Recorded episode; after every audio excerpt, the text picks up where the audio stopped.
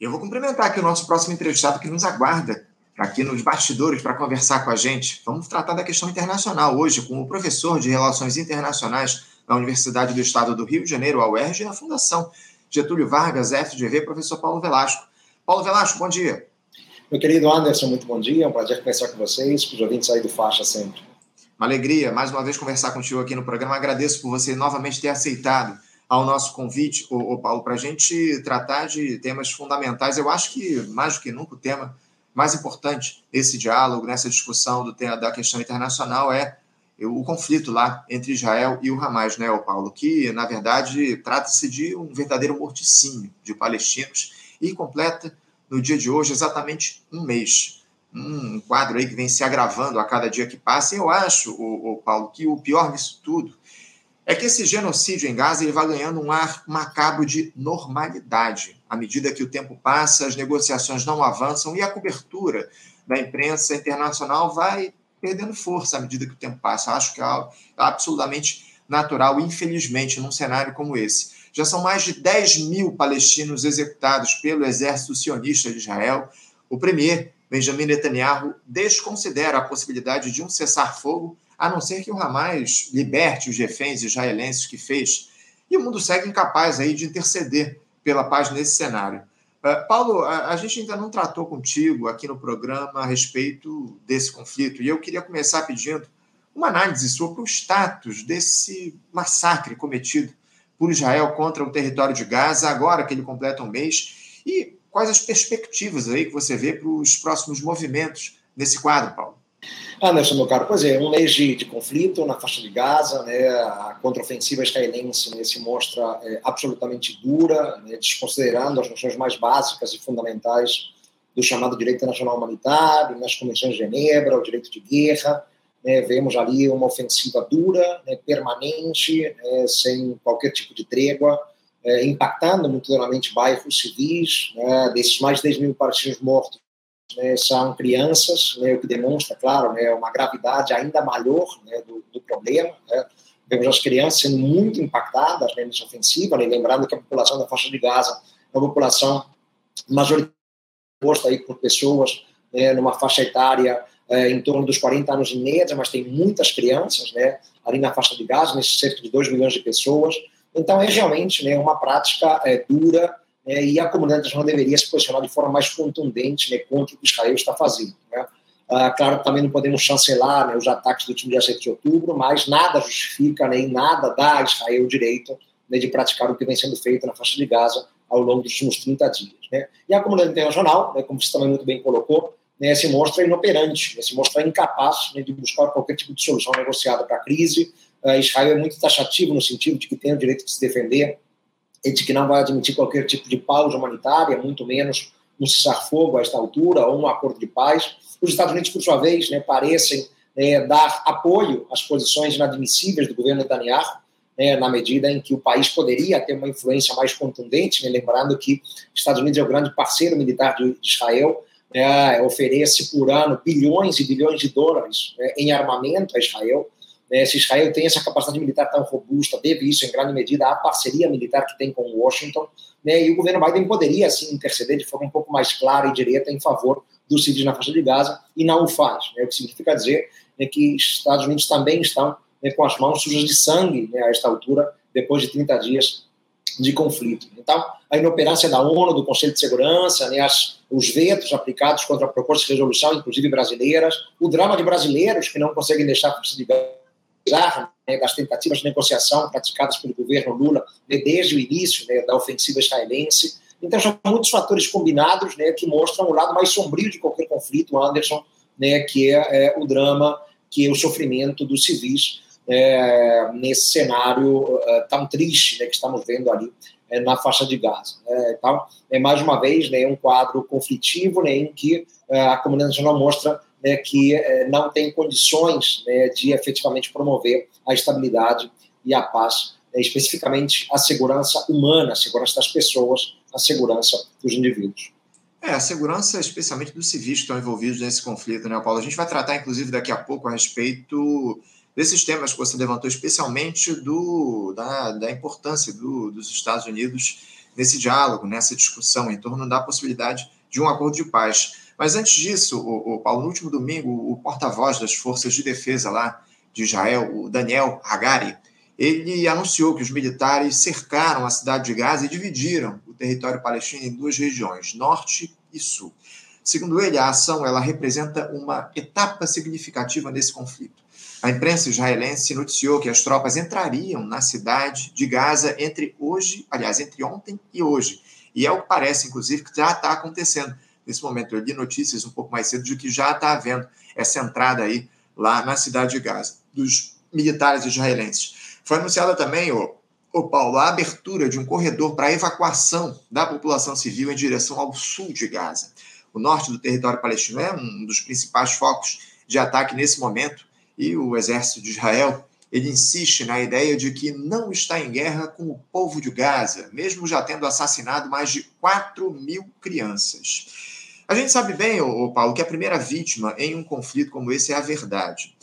Até que ponto esse discurso da turma do Benjamin Netanyahu, ô Paulo, de que não está mirando o povo palestino, ele pode ser considerado verdadeiro? Lembrando aí que as imagens que chegam lá é, de Gaza são as piores possíveis. E na semana passada a gente teve um bombardeio de um comboio de ambulâncias que se deslocava lá em território palestino. Também campos de refugiados foram alvo dos mísseis de Israel. Uma situação absolutamente inimaginável, né, Paulo? É, sem dúvida. É a questão da guerra de narrativas, né, sempre tão comum né, nesse cenário das guerras contemporâneas, né, uh, o uso das notícias, né, no sentido de tentar legitimar ou chancelar práticas né, por mais nocivas né, e deletérias né, que elas sejam. Né. Então é muito difícil, né, de fato, a gente levar em consideração ou aceitar, admitir né, o discurso oficial né, do governo do Bibi Netanyahu, né, a essa altura, qualquer imagem que chega ali da faixa de gás, né, claro que que devidamente filtrada, né, para a gente ter certeza de que a imagem também não é devidamente fabricada e artificial, mas qualquer imagem que chega, né, a partir das mídias, né, que estão acompanhando ali de um pouco mais de perto o que está acontecendo, né, contradiz né, esse discurso do governo de Netanyahu, né, é, mostrando de maneira muito evidente que, além de alvos do Hamas, né, além de alvos militares, como poderíamos dizer, né, a população civil está sendo também né, permanentemente alvejada de forma inadmissível. Né, ah, então, isso, claro, né, por isso, né, inclusive, as, as críticas né, e, e os questionamentos acerca da eh, potencial né, violação do direito de guerra e das convenções de Genebra nas ações eh, de Israel. Essa divisão da faixa de Gaza né, em dois territórios né, já era algo planejado desde o início né, eh, do anúncio da ofensiva terrestre, que aliás demorou efetivamente né, a acontecer. É, o foco principal né, eh, das tropas de Israel parece ser na capital da faixa de Gaza, ali na cidade de Gaza, é, e essa incursão né, certamente será de maneira muito forte contundente, com o objetivo né, de neutralizar a infraestrutura e, e sobretudo, as lideranças é, do Hamas, né? tentar neutralizar a capacidade militar é, do Hamas. Né? O que não significa dizer, claro, né, que os civis também não serão muito afetados, né? apesar desse corredor aberto, né, para tentar desafogar um pouquinho aquela região, né, permitindo a saída urgente dos civis que ainda permanecem ao norte de Gaza, é evidente que veremos ali um aumento exponencial das mortes de civis né, quando as tropas de Israel, né, boots on the ground, em solo, né, de fato partirem para uma ação mais contundente, né, ali na capital da faixa de Gaza, na cidade uh, de Gaza. Então, é, só veremos né, nos próximos dias né, o aumento das civis é, a partir dessa ofensiva israelense. E o que eu sempre tenho pontuado né, nessas conversas sobre a guerra, né, já nos últimos 30 dias, é que por mais que Israel tente justamente neutralizar né, a capacidade militar do Hamas, né, mesmo que consiga matar as lideranças do Hamas, né, Israel não vai conseguir vencer esse conflito. Tá?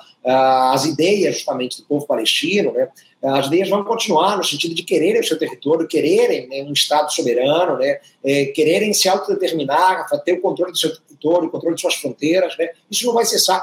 Né, e muitas vezes o caminho né, que essas populações buscam é o caminho justamente da rede é, provocada pela ocupação estrangeira. Né. Então, o Hamas pode ser neutralizado militarmente, mas em pouco tempo vai voltar, ou vai voltar sob outro nome, ou vai voltar de uma outra maneira. Né, mas Israel já perdeu né, esse objetivo, já perdeu né, esse conflito, que veremos apenas são mortes estéreis, né, em número absolutamente elevado, mas a única solução possível para uma paz duradoura e sustentável ali é aquela que a ONU propôs já né, há quase 80 anos, né, que é a solução de dois Estados. Né. Enquanto não tivermos o Estado palestino garantido por Israel, assegurado, soberano, né, com a determinação de suas fronteiras, seu território, será inviável vermos uma paz ali, né, porque por mais que o Hamas deixe de existir, que é muito difícil, por sua vez, né, o povo palestino continuará clamando né, por soberania e por autodeterminação, né, inclusive se valendo de meios violentos né, contra a resistência pela ocupação estrangeira indevida.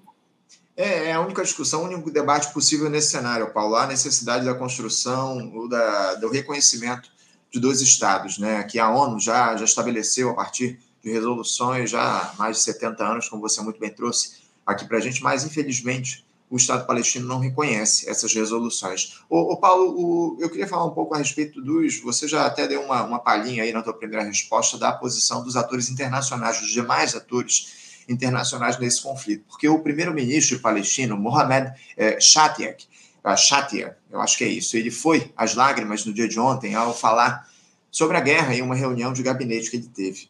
Segundo o, o primeiro o premier, é, crianças escrevem os seus nomes nos próprios corpos para que possam ser identificadas. É, mais de 500 mil pessoas no norte de Gaza, Paulo, elas estão sob o perigo de morrer de fome, à medida que os suprimentos de comida estão ficando cada vez mais baixos, segundo informações da ONG ActionAid. O secretário-geral da ONU, Antônio Guterres, ele falou sobre as violações dos direitos humanos e afirmou que Gaza está se tornando um cemitério de crianças. Paulo, diante de uma situação absurda, sem precedentes como essa, a comunidade internacional deve, não deveria estar atuando aí de uma maneira mais decisiva para interromper esse morticínio. O que é que poderia ser feito é, diante de uma ONU absolutamente fraturada? Os Estados Unidos estão visceralmente ligados aos israelenses. O Joe Biden até fala na necessidade de uma pausa nos bombardeios, mas, ao mesmo tempo, ele ocupa o mar nas redondezas de Israel com submarinos nucleares e porta-aviões para impedir que outros atores participem desse conflito, atacando, evidentemente, o Estado de Israel. Ou seja, não há qualquer interesse em se interromper esse genocídio do povo palestino, né, Paulo? Pois é, Anderson, né, quem trabalha com política internacional, né, que é o meu caso há tantos e tantos anos, mais de duas décadas, né, a gente sempre se entristece né, ao vermos as limitações, a hipocrisia né, da comunidade internacional e dos grandes atores, dos grandes players internacionais. Né? Como já dissemos, a ONU e o Conselho de Segurança estão de mãos atadas né, na medida em que não existe entendimento entre os membros permanentes do Conselho. Né? A Rússia entende de uma maneira né, o que está acontecendo em Gaza, os Estados Unidos de uma maneira né, diametralmente oposta, né, o que faz com que né, um acabe vetando a resolução do outro, né, inclusive resoluções de terceiros, né, como a que foi proposta pelo Brasil à época na presidência do Conselho, no último mês de outubro, vetada pelos Estados Unidos. Né? O governo de Joe Biden, absolutamente hipócrita, né? de um lado ele vem defendendo a necessidade de uma pausa humanitária, mas de outro reitera o direito de Israel de se autodefender, né? de exercer a sua legítima defesa né? contra o Hamas né? diante dos ataques do último, do último dia 7 de outubro. Então são posições incongruentes, né? É que acabam evidentemente é, inviabilizando né? qualquer interesse do governo Biden em tomar uma atitude mais direta, poderia fazê-lo sim, né? pressionando Israel a interromper os ataques, pressionando Israel né, a, a, interromper a ofensiva, a contraofensiva. Né? Se existe alguém com esse poder de barganha junto a Israel, são os Estados Unidos, né, justamente pelos vínculos políticos, né, mas também né, pelo apoio militar que os Estados Unidos dão sempre a Israel.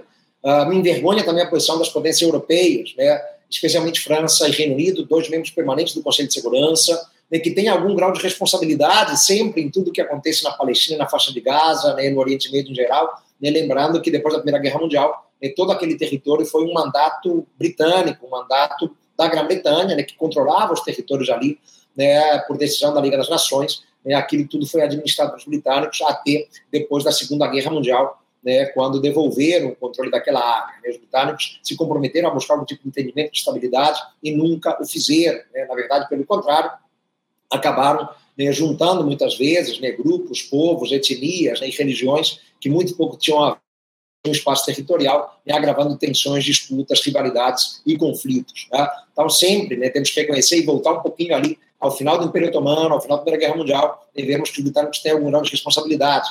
E agora, né, o governo do Rishi Sunak, né, de alguma maneira, lava as mãos, né, o governo de Emmanuel Macron, da mesma maneira, a França né, é um país europeu né, que tem a maior população islâmica da Europa, a maior população judaica da Europa também, e as duas maiores comunidades, né, muçulmana e judaica, ficam na França, né, e o país também não tem feito nada em favor né, da interrupção das hostilidades e da violência, pelo menos nada feito de maneira mais contundente, de maneira mais concreta. A França é um país que tem influência política bastante grande na comunidade internacional também. Tá? Ah, e o que temos visto, isso também é um efeito do conflito, né, que eu destacaria, Anderson, é vermos aí né, países é, do entorno regional ali da Palestina, países árabes, né, que mantinham um diálogo com Israel, inclusive alguns há muito tempo, né, como o Egito, né, que reconhece Israel desde o final dos anos 70, desde os acordos de Camp David, a Jordânia reconhece Israel desde os anos 90, né, Emirados Árabes e Bahrein que estabeleceram relações né, em 2020 com Israel, a Arábia Saudita que vinha se aproximando de Israel, né, todos eles em uníssono estão condenando a contraofensiva israelense, né, entendendo que ela está ultrapassando qualquer limite do razoável,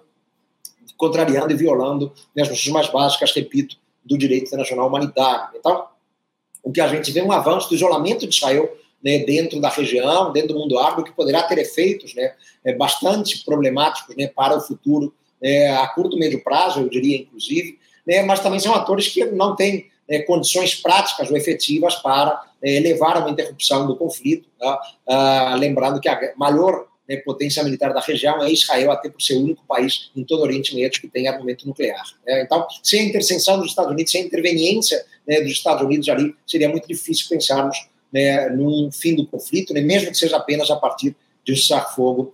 É, o acordo de paz talvez seja algo um pouco, um pouco mais difícil de construir, mas o cessar-fogo já seria algo alentador neste momento, mas ninguém está disposto a se mexer. Né, a hipocrisia do governo Biden chama muita atenção e uma política externa né, que tem sido absolutamente lamentável desse governo democrata desde que se iniciou né, no início ali de 2021. Agora, Paulo, diante de uma ONU absolutamente fraturada, incapaz de dar respostas a esse conflito, diante dos interesses estadunidenses em torno uh, dessa, de, desse episódio, não só desse, né, mas dos diferentes conflitos em torno do mundo, porque quem ganha de fato com, todo, com tudo isso é o, o mercado bélico lá dos Estados Unidos, a indústria bélica estadunidense é quem ganha com todo esse conflito que a gente tem visto, não só lá no Oriente Médio, mas também lá na Ucrânia. O, o Paulo, diante de um cenário como esse, a posição do Brasil, agora uh, que o país acabou de deixar a presidência do Conselho de Segurança da ONU, ela, ela tende a ser menos efetiva. Como é que você vê o Brasil uh, como um ator na busca por um acordo de paz uh, diante de um cenário como esse, onde os demais atores internacionais acabam inviabilizados de fazer a discussão por conta das disputas que estão colocadas? Você vê o Brasil como um ator relevante ainda nesse momento? Anderson, o Brasil é um país que tem boa vontade nessas questões. O Brasil tem uma tradição histórica de mediação de conflitos, de solução pacífica de controvérsias, né, um princípio, inclusive, inscrito no artigo 4 da nossa Constituição Federal. O Brasil tem uma inserção internacional pacífica, né, historicamente, pelo menos considerando aí né, todo o século XX, mas não temos a envergadura internacional né, de outros players né, que poderiam contribuir talvez de maneira mais decisiva ou rápida em favor de uma paz ali na região. Tá? Uh, mas boa vontade sobra ao Brasil. Né? Já nos primeiros governos do Lula da Silva, nos anos 2000, né, gosto de lembrar sempre desse ponto, o Brasil se colocava né, como possível né, mediador nas disputas israelo-palestinas. Né? O Brasil foi convidado pelo governo George W. Bush a participar da importante conferência de Anápolis, nos Estados Unidos, em 2007, né, uma conferência organizada pelo governo americano para discutir a paz na região. Né, o presidente Lula foi né, a Israel e Palestina em 2010, né, a primeira viagem oficial de um presidente brasileiro à região. Ele foi a Israel, fez questão de ir também à Palestina. O Brasil mantém uma postura equilibrada diante desses dois atores. Né? Em 2007, fechamos um acordo de livre comércio com Israel. Em 2011, fechamos um acordo de livre comércio com a Palestina. Então, o Brasil tem uma postura equilibrada, coisa que falta, por exemplo, aos Estados Unidos, né, ou mesmo a outros grandes atores internacionais que não têm esse mesmo equilíbrio, não buscam essa mesma equidistância que o Brasil busca. Né? Então, isso dá legitimidade ao Brasil. O que nos falta é mais cacife, né? o que nos falta é mais peso internacional. Né? Claro que com o Lula, a nossa envergadura internacional ela cresce, sem dúvida alguma. Né? Ele tem apostado muito pela política externa brasileira, uma política externa mais altiva, mais ativa, mais vigorosa né, mas mesmo assim né, nos faltam capacidades mais diretas né, para ocuparmos uma primeira prateleira, digamos assim, é, entre as potências internacionais e, consequentemente, termos mais força e influência na busca por uma paz em qualquer região do globo, em qualquer quadrante, seja ali na Ucrânia, seja né, na Palestina. Né? Mas boa vontade tem, enfim, o Brasil é um player diplomático né, pautado pela lógica da paz e da solução pacífica, mas acabamos esbarrando nas limitações materiais né, próprias de um país que não passa muito na condição de um país intermediário né, ou de uma potência média, Anderson. Uhum, tá certo. Agora, algo que tem preocupado muito o governo Lula, aproveitando que a gente falou de Brasil, o, o Paulo, é o fato de ainda não termos autorização para que brasileiros saiam do território de Gaza rumo ao Egito. Esse alerta aí foi feito, inclusive, pelo assessor para assuntos internacionais da presidência da República, o Celso Amorim, após a divulgação de várias listas de estrangeiros liberados aí para atravessarem a fronteira. O chanceler, o Mauro Vieira, garantiu na última semana, depois, segundo ele, de conversar com a diplomacia lá do Egito, que até amanhã os brasileiros seriam liberados para adentrarem o país.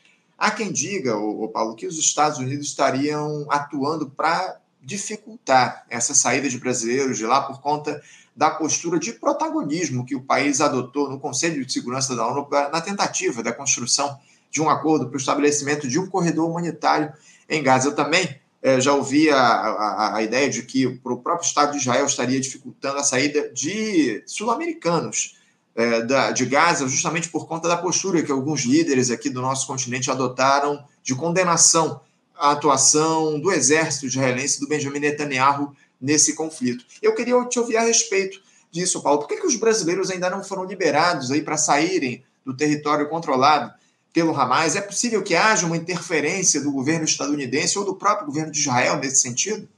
Anderson, tudo é possível, na verdade. Né? Mais uma vez entra um pouco na lógica das narrativas, né? a gente nunca vai ter certeza absoluta né, do que está dificultando a saída de brasileiros, mas tudo é possível. Né? Não estranharia, de fato, que Israel fizesse algum tipo de, de postura de resistência, né? alguma certa má vontade na saída de sul-americanos. Né? Alguns países da região tiveram uma posição muito contundente né, contra Israel né? Uh, nesse cenário todo, embora alguns tenham tido uma postura também né, muito a favor de Israel, né, como é o caso, por exemplo, do governo paraguaio, né, atualmente, mas uh, uh, causa surpresa, né, porque o Brasil foi um dos primeiros países a estabelecer né, diálogo diplomático, mobilizamos nossos embaixadores na região, destaco dois aqui, grandes nomes, né, o Federico Meyer, nosso embaixador ali é, junto uh, a Israel, né, também é, o Alessandro Varley Candeias, nosso embaixador junto à Palestina, a autoridade palestina, os dois foram mobilizados pelo, pelo Itamaraty né, para iniciarem tratativas para permitir a saída rápida de brasileiros, funcionou muito bem no caso de Israel, não funcionou bem, não está funcionando tão bem no caso da faixa de Gaza. Né? Ah, o próprio chanceler se envolveu diretamente em tratativas, o presidente ligou né, para autoridades da região, conversou, por exemplo, né, com o presidente eh, egípcio, né, eh, o Al-Sisi, ah, deslocou agora, mais recentemente, o assessor especial da presidência, né, né, o diplomata muito tarimbado, o seu Samburinho, né, que foi durante mais de 10 anos chanceler brasileiro. Enfim, né, estamos lançando mão todos os recursos materiais que temos, uma diplomacia muito habilitada, muito profissional, mas não tem surtido efeito necessário. Né? Então, ou tem havido uma vontade dos atores diretamente envolvidos, né, Israel, por exemplo, Estados Unidos, né, é, por vários fatores que a gente poderia especular aqui, né, embora né, eu sempre resista um pouco especulações, mas as possibilidades existem né, de que esteja havendo algum tipo de boicote né, à saída de brasileiros, né, ou diretamente o Brasil né, não conseguiu, de fato, penetrar mais diretamente nesse sentido, né, por faltar ele, repito, né, um cacife maior, né, tendo em vista que norte-americanos, britânicos, franceses né, foram colocados à frente de brasileiros nas listas de saída, embora o Brasil tenha sido o primeiro, né, um dos primeiros a iniciar as tratativas com os governos da região. Então, é mais um fator que entristece a todos né, vermos né, como a nossa diplomacia está sendo, de alguma maneira, jogada para segundo lugar, né, ou para escanteio, né, dando-se preferência né, a atores que têm um peso, uma envergadura maior né, na uh, saída de seus cidadãos ali pela fronteira com o Egito, pela fronteira de Rafah. Tá? Mas torçamos para que prontamente vejamos, vejamos uma solução, né, especula-se que talvez amanhã né, esse grupo brasileiro, de brasileiros né, que está ali em Canhunes, né, próximo à fronteira com o Egito, consiga deixar o território da faixa de Gaza é, mas, enfim, o que vemos é frustração acumulada da parte da diplomacia do governo Lula, né, por qualquer que seja o motivo, mas, né, indo um pouco na linha da tua pergunta, né, não estranharia né, que houvesse algum tipo de dedo de influência negativa aí, seja de Israel, seja dos Estados Unidos, né, por vários fatores possíveis que podemos especular aqui. Paulo, eu tenho uma pergunta aqui do nosso espectador, o Alexandre Brito, eu gostaria que você respondesse. Ele te questiona o seguinte: está correto o Brasil manter a embaixada em Israel com centenas de brasileiros encurralados em Gaza. Lembrando que alguns países sul-americanos acabaram atuando nesse sentido, chamarem os seus embaixadores, enfim. É, como é que você vê essa, possibilidade, essa questão, o, Paulo, do Brasil manter lá a sua embaixada em Israel, enfim, você acha uma, é necessário que o, a nossa diplomacia chame, o governo Lula, na verdade, chame de volta o embaixador lá de Israel? É, uma medida que o Brasil não costuma adotar. Né? O Brasil só o faz em casos muito extremos. Né? É, o Brasil é muito prudente né, na hora de convocar os seus embaixadores né, no exterior, né, porque isso é uma demonstração justamente de é, é, esfriamento nas relações com aquele país. O Brasil entende a esta altura, isso tem sido declarado, inclusive, pelo chanceler Mauro Vieira reiteradamente, né, que todos os canais têm que ser mantidos abertos Né? Ah, então, manter ali, né, em Tel Aviv, o nosso embaixador Frederico Meir é importante para manter o contato com o governo de Israel e para tentar justamente facilidades né, junto ao governo de Israel né, no resgate na saída desses brasileiros, né, algo como vimos né, e comentamos que até agora não aconteceu, mas pior seria darmos as costas né, e, como forma de protesto diplomático, convocar nosso embaixador ou eventualmente até fecharmos transitoriamente ou temporariamente nossa embaixada. Então, não é o tipo do caminho, é o tipo da posição que o Brasil costuma assumir, a não ser em casos muito extremos. É, a ideia é manter o canal de diálogo aberto para tentar um convencimento ali junto às autoridades de Israel, no sentido de facilitarem né, o trânsito desses brasileiros né, e a saída deles, de manter o Frederico Meir em Tel Aviv, do que eventualmente para protestar, né, e o protesto teria um efeito estéreo, talvez até contraproducente, né, convocar na Brasília né, ou fecharmos a embaixada. Então, acho que nesse ponto né, o Brasil segue suas melhores tradições né, de agir com prudência, com cautela, né, sem se permitir é, é, respostas assodadas ou precipitadas que depois podem cobrar um preço ainda maior.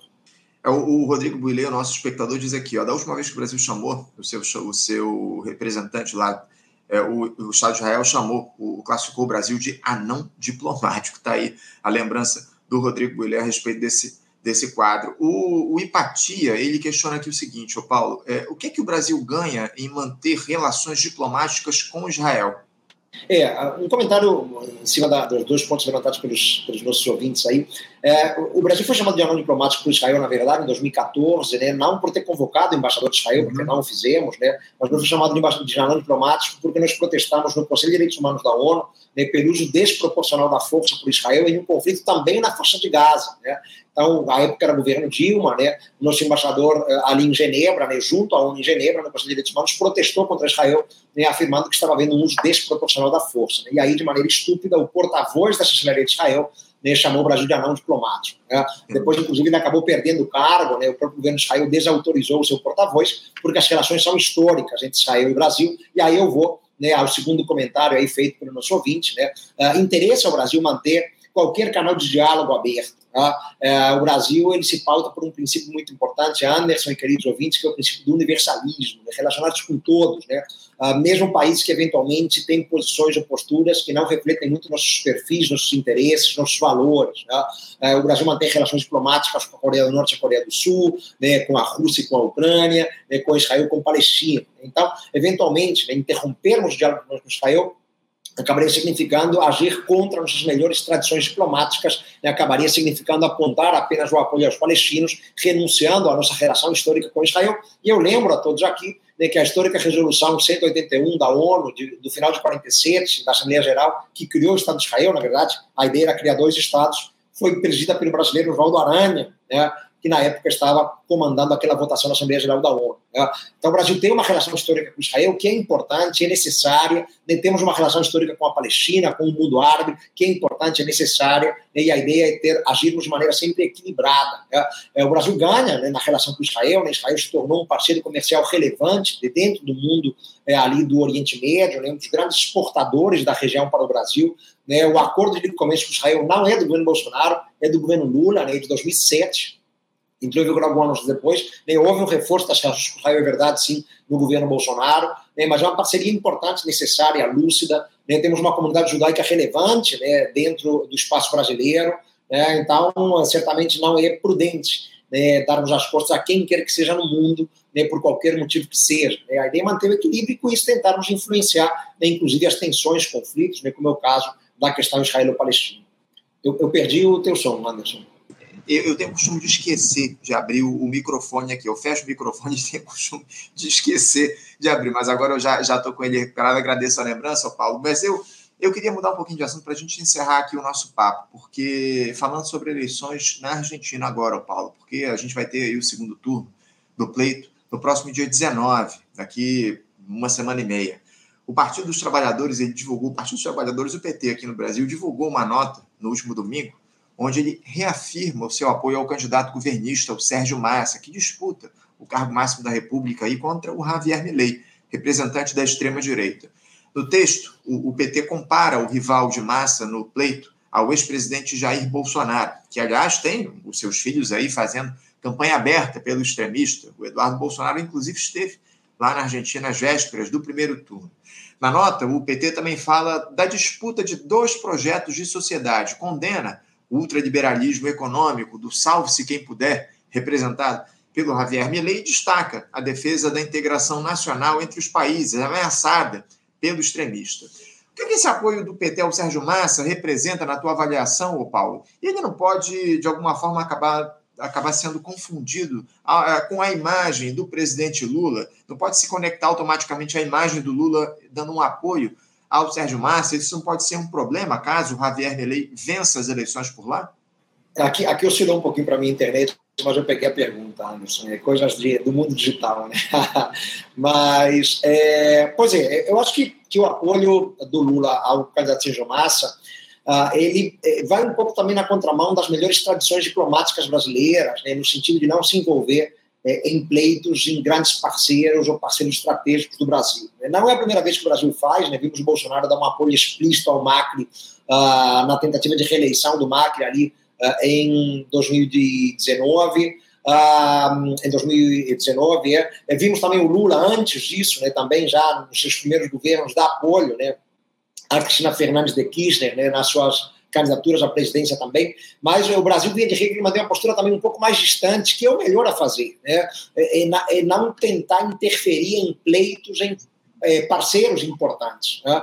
Ah, então, acho que faltou um pouquinho de prudência, talvez, aí, não se posicionar tão abertamente. Claro que a torcida íntima do Lula, todo mundo sabe que seria pelo massa, né? mas externalizar isso né, pode ter algum tipo de efeito contraproducente na eventualidade de uma vitória do Milei por exemplo. Né? Ah, isso foi o que aconteceu quando o Bolsonaro, de maneira assodada, apoiou o Macri, que perdeu. E aí, quando o Fernandes assumiu a presidência, estava muito ressentido, estava muito ressentido com ah, o, ah, o governo brasileiro. Né? Isso atrapalhou muito as relações. Né? Então, é, como a gente não sabe qual vai ser o resultado do pleito, né, a disputa está muito acirrada ali no dia 19 de novembro, né, é, eu acho que o ideal teria sido de manter uma postura mais cautelosa, né, sem externalizar um apoio direto, ou claro, ou, ou concreto, né, a quem quer que seja ali nesse pleito, né, para evitar que, eventualmente, a vitória do outro né, pudesse azedar as relações com o Brasil. Mas é claro que se entende o porquê do apoio ao Massa, né, porque o Massa seria uma continuidade da relação do Brasil com a Argentina de Fernandes. Né, é, o Massa tem uma linha, embora ele seja, dentro do peronismo, um cara muito à direita, né, bem liberal ou neoliberal no peronismo, né, porque também há isso no peronismo, mas ele certamente manteria as relações dentro de uma normalidade. Né? O Milley é uma grande incógnita. Eu até acho que o Milley não vai conseguir renunciar à relação com o Brasil, né, porque o parlamento não vai permitir. Né? A realidade vai se impor ao Milley. Mas ele tem dado declarações muito duras contra o Mercosul, contra o Brasil, contra a China, né? É, o que, claro, enfim, causa estranheza e pode levar a estremecimentos na política externa argentina a partir agora do mês de dezembro, quando assume o novo presidente. Né? Então, claro que o Lula torce pelo Massa, né, porque seria dar continuidade a uma relação que é estratégica. Né? Brasil e Argentina tem uma aliança estratégica, isso tem que ser preservado. Né? Então, as turbulências seriam menores com a vitória do Massa, né? mas eu acho que faltou um pouquinho de prudência aí, uma dose de cautela maior teria sido boa, pensando nas relações entre os estados, que tem que ficar acima das relações entre as preferências individuais né, dos governantes do plantão. É isso. Professor Paulo Velasco, eu quero agradecer demais sua participação conosco aqui no Faixa Livre. Muito obrigado por ter atendido ao nosso convite para fazer esse diálogo importante a respeito, especialmente do conflito lá entre Israel e o Hamas. E a gente conta com a tua participação em breve aqui no nosso programa para continuar tratando das questões aí relativas ao cenário internacional. Obrigado, Paulo, pela tua presença. Um ótimo dia de trabalho para você e eu deixo um abraço forte. Eu que agradeço, Anderson, a oportunidade mais uma vez. Um prazer conversar contigo, com os ouvintes do Faixa Livre. Um abraço a todos e até a próxima abraço, até lá. Conversamos aqui com Paulo Velasco. Paulo Velasco é professor de Relações Internacionais da Universidade do Estado do Rio de Janeiro, a UERJ, e também da Fundação Getúlio Vargas, FGV. Paulo Velasco que contribui já há bastante tempo conosco aqui no Faixa Livre. É importante a gente manter esse diálogo aqui com ele no nosso programa. Você, ouvinte do Faixa Livre, pode ajudar a mantê-lo no ar faça sua contribuição diretamente na conta do Banco Itaú. Agência 6157. Conta corrente 99360, dígito 8. Esta conta encontra-se em nome do Sindicato dos Professores do Município do Rio de Janeiro e região, o Simpro Rio, uma das nossas entidades patrocinadoras, mas seus recursos são destinados exclusivamente para o financiamento do nosso programa. Você pode fazer sua doação de qualquer valor, utilizando também a nossa chave Pix, que é ouvinte@programafaixalivre.com.br. Sua contribuição é fundamental para a manutenção desta trincheira progressista no ar.